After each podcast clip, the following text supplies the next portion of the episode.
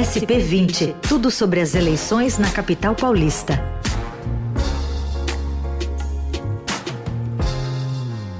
Seguimos falando dos bastidores aqui da corrida à Prefeitura de São Paulo, no quadro SP20, hoje com a participação da repórter de política do Estadão, Paula Reverbel. Tudo bem, Paula? Tudo bom, Carol? Oi, Racing.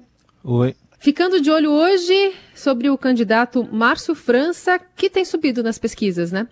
Isso, isso. A gente está vendo aqui uma, uma ascensão gradual, é, mais consistente, e a gente também está começando a ver que algumas campanhas, por causa das sondagens diárias delas, estão é, passando a ver a possibilidade do Márcio França é, conseguir por pouco, eventualmente chegar num segundo turno.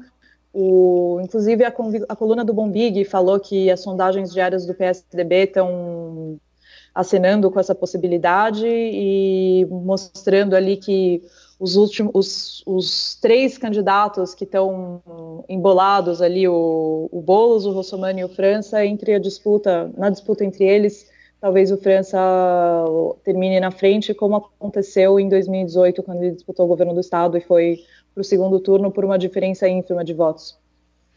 O que está sendo levado em conta? Talvez um recall aí do França, que ganhou a eleição para governador na cidade de São Paulo? Isso, é, tá, isso também está sendo levado em conta. Também está sendo levado em conta o fato de que o França sabe que o eleitorado dele é um eleitorado é, mais das bordas da cidade, da periferia, que demora mais para responder às pesquisas, né? Que tendem a, a citar nas, nos primeiros levantamentos os candidatos mais conhecidos. Então a gente tem ali o, o nome do Celso Sumano, tem programa de TV, eh, já é muito conhecido do eleitorado, e eventualmente não, nem sempre esse, esse eleitor é, vota com a mesma pessoa que ele fala que ele vai votar lá no começo das pesquisas. Então é a tentativa do Márcio França de crescer é, nesse eleitorado que, é, por ser menos escolarizado, o voto tende a mudar mais para o final da corrida. Bom, grande desafio, portanto, também levando em conta esse voto evangélico. No final de semana passado, né, no feriadão, teve um périplo aí eh, percorrido por diversos candidatos, né, tentando se, se aliar justamente a essa, a essa faixa da população que ainda pode é, votar num candidato ou no outro, né? Exato. A gente está vendo aqui que muitos candidatos estão correndo atrás desse voto evangélico.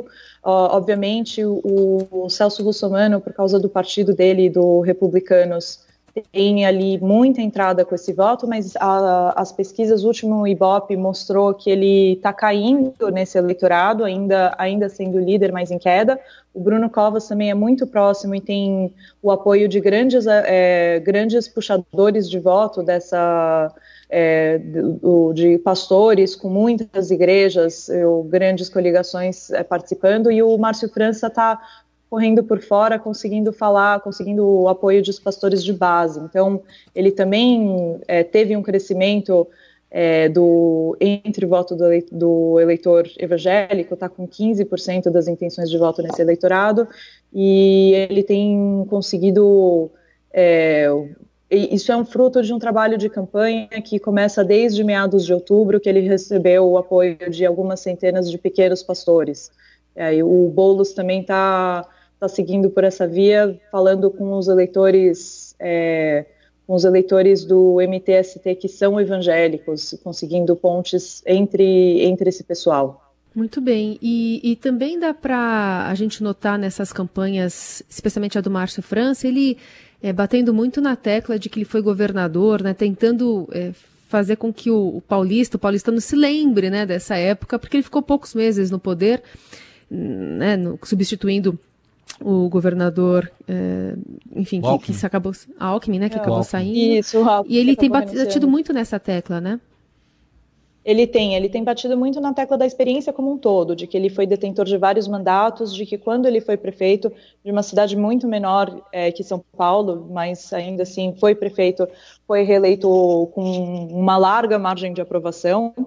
Então, para diferenciar ele de todos os candidatos, isso ele me falou publicamente, para diferenciar ele inclusive do Covas, que ele acha que é um uma pessoa ainda jovem e com pouca experiência administrativa em cargos majoritários, ele usa esse ponto para diferenciar ele do Covas, do Russomano, que é, é, deputado, mas não teve ali um, um, mandato no executivo, no governo executivo, e do Guilherme Boulos, que ainda não passou por nenhum mandato eletivo, embora seja líder do, do movimento dos, dos trabalhadores sem teto. Então, uhum. o Márcio França realmente tem destacado esse lado da experiência, tem tentado falar para o eleitorado que, em meio à crise em que a gente vive e com a perspectiva de piora da economia no ano que vem, é, é preciso de alguém com experiência. Ele estava puxando a sardinha dele desse, dessa forma. É. Não só ele, né? Outros também, mas ele tem é. usado esse, esse argumento. Uhum. Ele Muito tem bem. usado esse argumento com ênfase. É, exatamente. Muito bem, então hoje a gente conversou com a Paula Reverbel aqui no SP20, lembrando que essa coluna fica disponível para você ouvir a qualquer momento, é, especialmente em podcast, né, acompanhando os, os bastidores aqui da corrida à Prefeitura de São Paulo. Valeu, Paula, até a próxima. Muito obrigada.